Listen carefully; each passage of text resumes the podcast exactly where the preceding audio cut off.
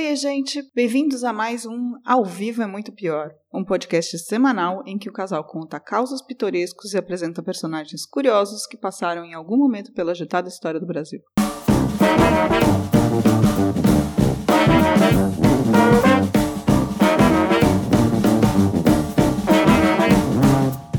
Olá, eu sou o Danilo Corsi. E eu sou a Camila Kintzel. E no episódio de hoje a gente vai falar sobre uma faceta muito comum do brasileiro, o ódio aos pobres. E isso já vem de longe. Nos anos 1910 e depois no 1930, enquanto o mundo passava por uma guerra e depois via a subida do fascismo e do nazismo, o Brasil também mostrou bem que estava firme e forte no segregacionismo. Em 1915 e depois em 1932, o estado do Ceará passou por um duro período de seca, o que levou migrantes do interior do estado para Fortaleza, a capital. E nessa situação de desastre humanitário, o governo resolveu construir campos de concentração para confinar os flagelados da seca e evitar incômodos para a elite local. Porém, antes de entrarmos na história, quero saber o que vamos beber hoje, Camila. Oi! Bem, o vinho de hoje é o Tinto Sequência no clássico Tempranillo, um vinho espanhol com notas de cereja, ameixa e um leve toque de baunilha, ideal para se tomar gelado num belo dia de calor que está chegando no Brasil com a primavera. E o melhor é que você pode comprar por apenas 36 laranjinhas do PSL. Para conseguir esse preço, vá lá no nosso patrocinador, www.drinco.com.br, clique no link do vinho e prontinho. Vai ter um belo desconto. Bora brindar? Tchim, tchim. Tchim, tchim.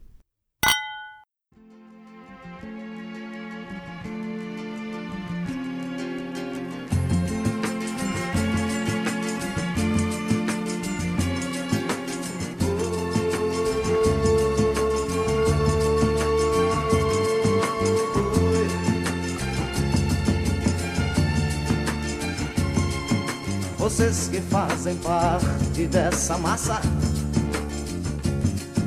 que passa nos projetos do futuro.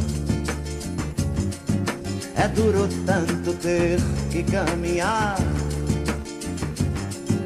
e dar muito mais do que receber. E ter que demonstrar sua coragem à margem do que possa parecer.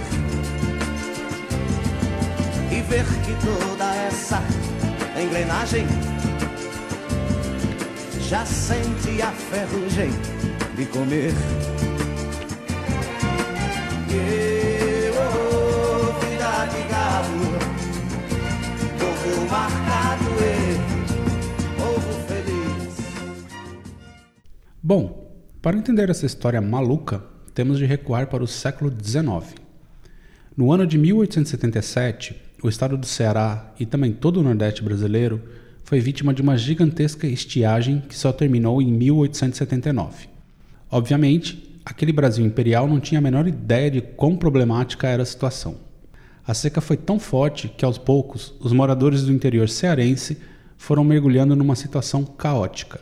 Não havia água, não havia nada tudo estava seco e morto. Em busca de sobrevivência, essa população resolveu partir para a capital, Fortaleza, procurando algum tipo de ajuda. As ruas da cidade ficaram lotadas de retirantes.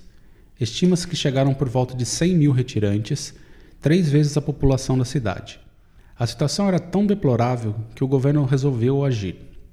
Resolveram incentivar a migração de uma grande parte da população do Ceará para a Amazônia e outras regiões. Com esta campanha, os migrantes cearenses agilizaram o primeiro ciclo da borracha do Brasil. Mas isso era apenas uma solução temporária.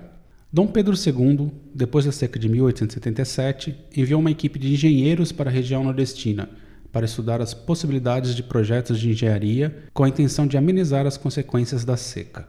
O resultado desses estudos, realizados por engenheiros brasileiros e ingleses, indicaram a construção de barragens ou açudes, que só foram iniciados no governo já republicano de Deodoro da Fonseca. As coisas demoram, né? Brasil, né?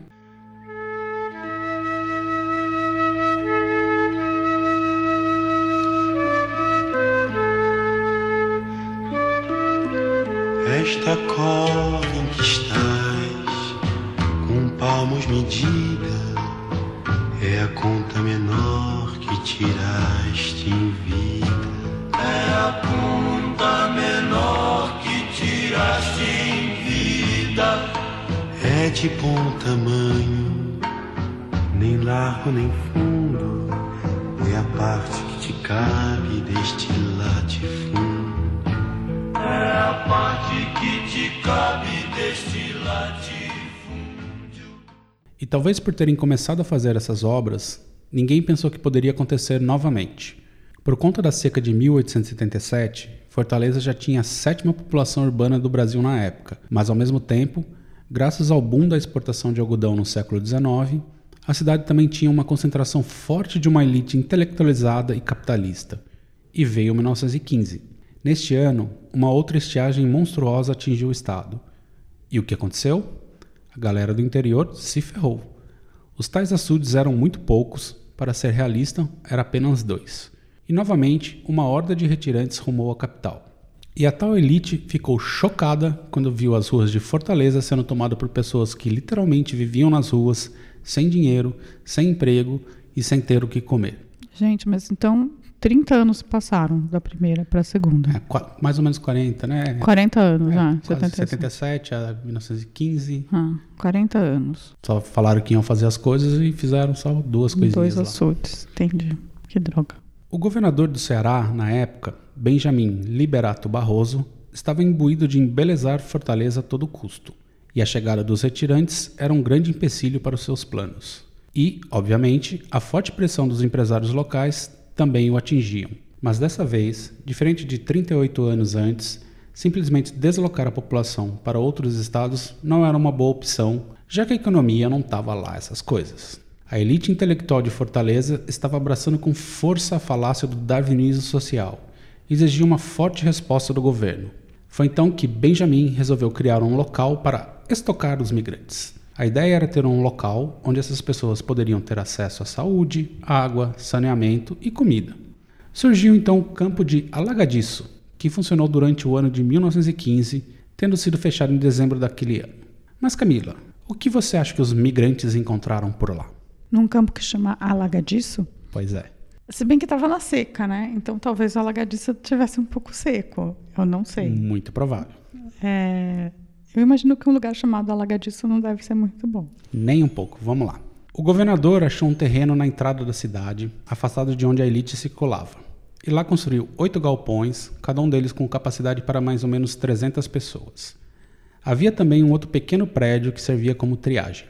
Mandou a polícia recolher os migrantes pela cidade e levá-los para lá com todas as promessas possíveis. 8 mil pessoas foram levadas para esse campo. Lembrando que cada tinha oito galpões, 300 pessoas. Cabia 2.400 pessoas. E meteram 8 Não. mil lá, não é? Sete, é, é, A gente não sabe fazer conta. três. É, tá certo, é isso aí mesmo. É. Se o que nos consome fosse apenas fome, cantaria o pão. Como que sugere a fome para quem come? Como que sugere a fala para quem cala? Como que sugere a tinta para quem pinta? Como que sugere a cama para quem ama?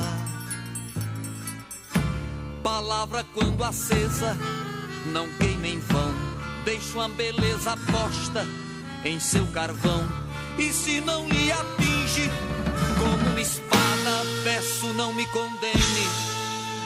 minha amada. Lá, em Alagadiço, esses migrantes eram separados, mulheres de um lado, homens de outro. Não havia espaço para todo mundo, então as pessoas eram obrigadas a se revezarem para dormir nos galpões. Não havia banheiros, apenas valas. Água.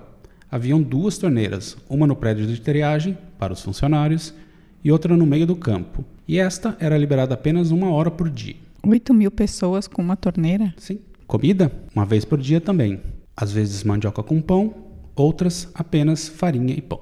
O local era fortemente vigiado por soldados do Exército Brasileiro, tudo para impedir que as pessoas fugissem de lá. Médicos, vez ou outra apareciam por lá, mas não havia remédios nem nada, então pouco ajudava. E o que acontece quando tanta gente está confinada nessas condições? Morte, é claro. Os migrantes contraíram doenças variadas e começaram a morrer como moscas. O governador estava ciente do que estava acontecendo, mas insistiu. Em dezembro, com quase 40% da população do campo morta, a média era de 150 pessoas mortas por dia, ele tomou a decisão de fechar o local. Meu Deus do céu, 40% mortas em. Quando que eles foram mandados para lá? No começo de. Acho que foi em fevereiro, mais ou menos. Fevereiro a dezembro, nesse período. Entendi. De 8 mil pessoas. Em 10 40%. meses eles mataram 4 mil pessoas, 3 mil pessoas. Uhum, nessa média. E aí, quando ele tomou, o governador tomou a decisão de fechar o local, ele mandou um muito obrigado para todos os sobreviventes, abriu as portas e mandou voltar para o interior. Aliás, toda essa situação do campo e da seca de 1915 foram mote do livro O 15, da cearense Raquel de Queiroz. O que você acha, Camila? Nossa, eu preciso ler esse livro. Eu nunca li o 15. Pesado. Eu li. Acho que estava na lista da FUVEST, Eu não li a lista da FUVEST inteira. mas não do ano que eu entrei, no ano anterior. Ah, tá. Hum, No ano que, não, que eu não tava. Preciso ler. Quando eu vim do sertão, seu moço do meu bodocó A malota era um saco e o cadeado era um nó Só trazia a coragem e a cara Viajando num pau de arara Eu penei, mas aqui cheguei E você acha que acabou? Não! Veio o ano de 1932 e outra seca brutal atingiu o Nordeste. Esta seca foi retratada em Vidas Secas, de Graciliano Ramos. Então dá para ter uma dimensão do que foi. Ah, esse eu li. Bom livro, excelente livro. Pois é, mas desta vez o governo cearense estava mais ligeiro e resolveu implementar campos de concentração no interior. Tudo isso para impedir os migrantes de chegarem à capital. Ah, entendi. Em vez deles esperar os caras chegarem, É, deixar eles já vamos conter lá mesmo. Conte- vamos bloquear antes de chegarem. Ao todo foram criados seis campos. O primeiro em Crato, a 500 quilômetros de Fortaleza. O segundo, Carius. E os outros em Oroz, Senador Pompeu, Quixeramobim e dois na entrada de Fortaleza. Os últimos bastiões para impedir os pobres de chegarem na cidade. Nessa época, os trens eram os principais meios de transporte de quem saiu do interior para chegar à capital. Espertamente, o governo resolveu criar os campos perto das estações ferroviárias. Ao todo, 180 mil pessoas passaram por esses campos durante 1932. 180 mil pessoas é muita gente. Vai piorar. Não, calma, não, não piora não, tá tudo bem. O campo de Patu, em Senador Pompeu, foi feito na sobra das construções da companhia inglesa Norton Griffith Company, que se estabeleceu na década de 1920 para construir a barragem do açude Patu. As obras foram interrompidas na década seguinte e sobraram somente as construções, como a casa da administração, o ambulatório, a estação de trem e as casas das máquinas. Era ao redor dessa estrutura que viviam, em espécies de barracas de taipa, os flagelados da seca. Eram apenas 160 barracas. Tudo era cercado por arame farpado. Ali, eles se vestiam com sacas de farinha, os cabelos eram raspados e viviam submetidos a condições de higiene e limpeza extremamente precárias. É no campo de concentração mesmo. Mesmo. A comida era uma mão cheia de farinha, rapadura, sal, café torrado no sangue de boi para aumentar a quantidade de ferro e às vezes uma bolacha. Assim morriam os montes, de fome, sede e doenças. Os flagelados da seca viviam tão à margem da sociedade que nem mesmo seus cadáveres se misturavam aos demais. Por isso, a poucos quilômetros da casa da administração, foi construída uma vala comum somente para essas vítimas. Ali morreram 20 mil pessoas que foram enterradas em valas coletivas. As principais causas: tifo, paratifo com febre, que é altamente contagiosa nos adultos, e sarampo nas crianças. Além da fome, é claro. Nossa, nunca ouvi falar de parativo. Nem eu, primeira vez que eu ouvi falar.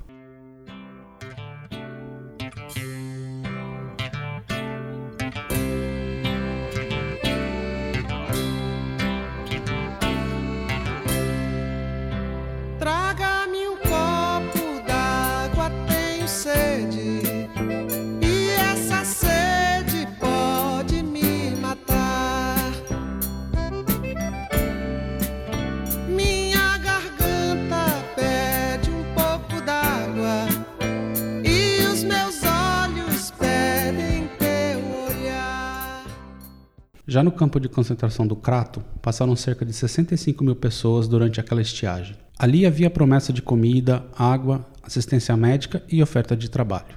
Nada acontecia. Não havia água tratada, nem comida para todos, e muita gente morria de fome ou doença e era sepultada ali mesmo. O campo se tornou foco de tudo que é infecção. Em alguns dias, o número de mortes de famintos alcançava a marca de 200.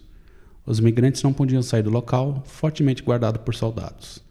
Antônio Siqueira da Silva, um dos sobreviventes do campo, contou: Lá perdi foi seis irmãos, de fome braba. Eu mesmo só escapei porque fugi com o resto, de madrugada. Ainda lembro como se fosse hoje. Era uma caatinga tão feroz, meu filho, que nem dava para dormir direito. E os urubus em cima, querendo arrancar as tripas dos falecidos. Que horror, meu Deus do céu. Porém, o maior campo de todos foi o de Cariús, com quase 80 mil pessoas, mas há poucas informações sobre ele. A professora aposentada Diva Cavalcante completou, em 2018, 105 anos de idade e deu uma entrevista ao El País sobre o campo. Se recordou como se fosse ontem o que testemunhou quando tinha apenas 19 anos, quando morava na zona rural da então cidade de São Mateus. Eu ia lá visitar o campo de concentração. Era terrível. As estradas ficavam cheias de gente de todos os estados. No alpendre da minha casa se arranchavam centenas de pessoas passando a pé. Era muita miséria, muito sofrimento em barracões enormes. Ficava ali embaixo das coberturas de, latões. As pessoas dormiam no chão. Não eram só adultos. Morriam crianças todos os dias. Ela lembra que as pessoas morriam de febre e varíola. Gente, mas assim, tudo bem que é 30, na época de 30 era tudo meio confuso depois do crash da bolsa e tal, o mundo tava meio virado, mas não tinha nenhum organismo internacional, não, não nessa época nada. não. Nessa época o mundo ainda estava se reconstruindo depois da Primeira Guerra Mundial. E se preparando para a segunda, mas preparando para a segunda. Então não tinha essa. E você tem que lembrar, assim, que era o Nordeste brasileiro na década de 30. Ninguém se importava, né? Assim, tipo, a administração central tava nem aí. Assim, e as notícias não chegavam. não chegavam e os caras se deitavam e enrolavam, porque já tinha nessa, essa, toda essa, essa ideia que depois os nazi- nazistas levaram à maestria, né? Que é o darwinismo social. Então, assim, tipo, se a pessoa é miserável, acaba com ela, assim, tranca ela em algum lugar, dane-se. Nossa. Carcará, lá no sertão. É um bicho que voa que nem avião. É um pássaro malvado, tem um bico volteado que nem gavião. Carcará, quando vê roça queimada, sai voando e cantando carcará. Fazer sua caçada, carcará come até cobra queimada. Quando chega o tempo da invernada, o sertão não tem mais roça queimada. Carcará mesmo assim não passa fome. Os burregos que nascem na baixada, carcará pega, mata e come. Carcará não vai morrer de fome. Carcará mais coragem do que homem. Carcará pega, mata e come. Esse tipo de situação se repetia em todos os outros campos. Em Fortaleza, o alagadiço voltou, foi reinstalado e o outro, Pirambu, era conhecido como Campo do Urubu, tamanha quantidade de aves que sempre rondava o local. Que horror. Alguns retirantes ainda tiveram a sorte, entre aspas, já que eram obrigados a trabalhar em obras do governo por algumas parcas rações de comida a mais, mas eram sempre escoltados por soldados. Outros ainda foram pegos pelo exército para lutarem contra os paulistas na Revolução de 1932. Aí, em 1933, voltou a chover. O que fizeram? Abriram as portas e mandou tudo, mandaram todo mundo sair. Valeu, obrigado, tchau, tchau. Meu Deus do céu, que isso? Foi bizarro, assim. Tipo, os caras simplesmente, ah, não, choveu, ah, volta pra onde você tá. Tchau. Abriu a porta e expulsaram os caras, não deixaram eles ficar em Fortaleza, nem se aproximar de Fortaleza. Tinha que voltar pro interior, Onde. Nossa senhora, tá. Agora que minha família toda morreu, eu vou voltar, né? basicamente. Enfim, no final, não há dados 100% certos sobre o número de confinados e mortos. Historiadores que se debruçaram sobre o tema falam em 100 mil retirantes presos, com 60% de mortandade. Tem outros que falam que esse número chegou até 200 mil de confinados. Porém, em 1933, num discurso em Fortaleza, Getúlio Vargas citou que um milhão de pessoas teriam passado pelos campos. Enfim, que acha, Camila? Getulião falou que passou um milhão de pessoas nesses campos. Eu não sei. Eu acho que foi um número grande de pessoas. Não sei se um milhão, porque eu preciso fazer cálculos com a população do local da época, porque não, mas sei a- quanto a- a tinha de um é milhão. Não, Não assim. era só cearenses, né? Assim, é, A galera dos outros estados mandava pro Ceará também. não é que eles mandavam.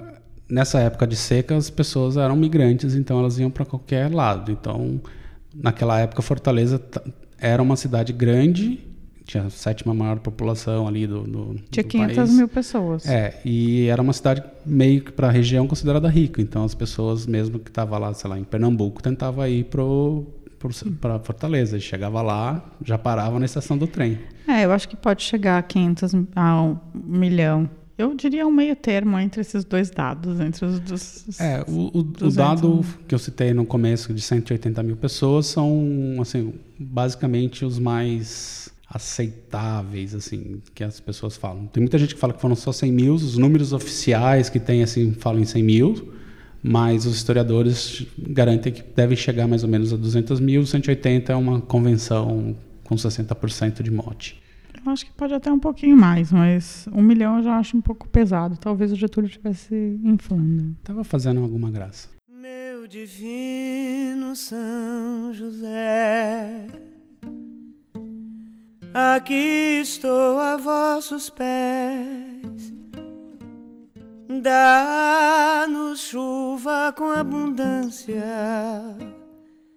meu divino São José. O sertão é uma espera enorme. Dá-nos chuva com abundância, meu divino São José. Enfim, hoje não há recordação alguma desses campos, exceto de Patu, em Senador Fonseca, o único que tinha alguma estrutura que não era provisória. Este, inclusive, foi tombado pelo patrimônio histórico. Ali também acontece, desde 1982, a Caminhada das Almas, uma romaria que acontece todo mês de novembro para visitar o cemitério da Vala Comum. As almas dessas pessoas que lá morreram são consideradas divinas. Gente, quer dizer, então tem uma certa lembrança, um certo memorial no local. Tem, tem. Esse de Patu tá, tá, tá inteiro ainda, assim, e foi tombado.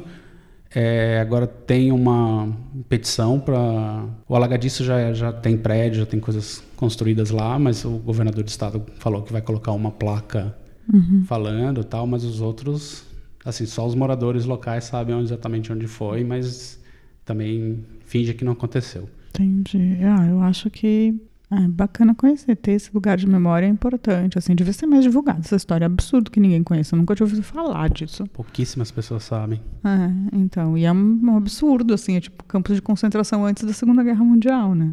Exatamente, assim. Se você for pensar. É, 1915 com certeza, assim, antes de qualquer coisa, mas sei lá. É, ali você também tem vários outros. Na Primeira Guerra também tinha certas concentrações de presos, mas Sim. nesse, nesse molde, assim, com população local, acho que o Brasil foi um dos pioneiros, assim, nesse sentido. E pobres, né? Ah, e mais uma coisa. Lembra que eu falei que o Dom Pedro II mandou construir os açudes lá? Fez um projetão? Sim. Um dos principais açudes que constava no projeto do Dom Pedro era o de Patu, aquele que a companhia inglesa abandonou, onde os caras fizeram o campo de concentração. Uhum. E ele só foi terminado em 1980. 80. 80, sim, basicamente 100 anos depois. 100 anos depois. Demorou 100 anos pra construir um açude. É, Dom Pedro falou, ó, tem que fazer um açude ali. Aí os caras levaram simplesmente 100 anos para terminar o projeto. Senhor.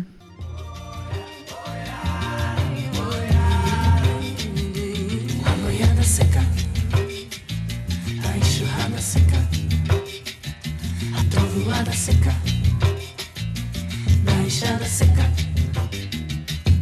Segue seco sem sacar que o caminho é seco, sem sacar que o espinho é seco, sem sacar que seco é o ser sol, sem sacar que algum espinho é seco. Enfim, essa foi a história dos campos de concentração do Ceará, que nutrem muitas semelhanças com os campos nazistas, ainda que os objetivos finais tenham sido um tanto diferentes. Tem algo a dizer, Camila, sobre isso? Tenho a dizer que é um absurdo, é surreal. É surreal que isso tenha acontecido em 15, em 30, em- durante os primeiros anos da década de 40, aqui na Alemanha, na, na Polônia. Que continue acontecendo hoje na China. Tem no- nos próprios campos de refugiados da Síria, né? Sim, na os campos de Turquia, refugiados da então, Síria, na os. Rohingya. Né? Tá, tem várias populações iso- isoladas em campos de refugiados e campos de concentração. Mas campos de concentrações existem no mundo também hoje, né? Sim. É, Mas esse, esse do Brasil, assim, é, é- é claramente aquela, aquela situação do odeio pobre mesmo, assim. Os ricos da cidade, assim, tinha um projeto, na, principalmente em 1915, tinha esse projeto de tornar a Fortaleza muito bela, assim, sabe? Tipo, arborizar, e ser uma, uma capital meio com ares europeus, assim. De repente chegou aquela galera, assim, que era gigantesca, assim, uma horda mesmo. Uma multidão de famélicos, né? É, e tipo, você precisa tomar providência e expulsa essa galera daqui. Ninguém pensou em acudir em, em outras soluções. Você, ah, Concentra os caras lá num canto e aqueles que não venham pra cá. É, que foi mais ou menos o que estava acontecendo com os venezuelanos lá no. Basicamente, é a mesma Roraima, A situação é muito similar. É, então, só que, tipo, nesse caso são brasileiros no Brasil, só pobres vindo do interior, assim. Se bem que também, década de 80, década de 90, até os anos 2000, o que tinha de passagem de volta pra galera do interior que vinha pras capitais, o que tinha de ônibus É, mandando a no, galera. no interior de São Paulo é muito comum, assim, o pessoal fica na- nas estações de ônibus, quando desce alguém assim que eles veem que pode ser algum tipo de imigrante, eles dão dinheiro e mandam pra sua cidade. É, assim. Aí bu- Jundiaí chega, manda pra Sorocaba. É, uns busão, assim. Lá em Curitiba acontecia isso também, da galera mandar pra, pro interior de volta, sabe? Encher um busão de, de galera sem teto e mandar de volta.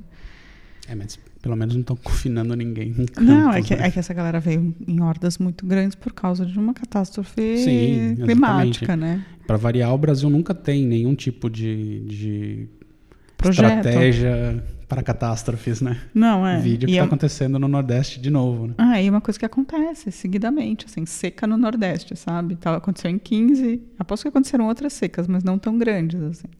É provavelmente sim. E estão acontecendo até agora, na real, né?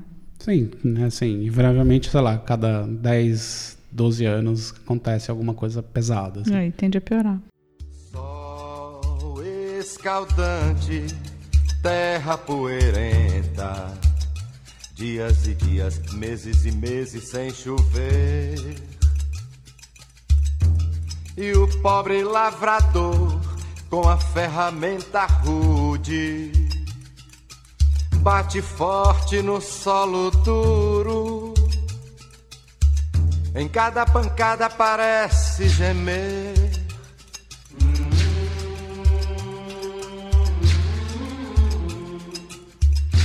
Geme a terra de dor.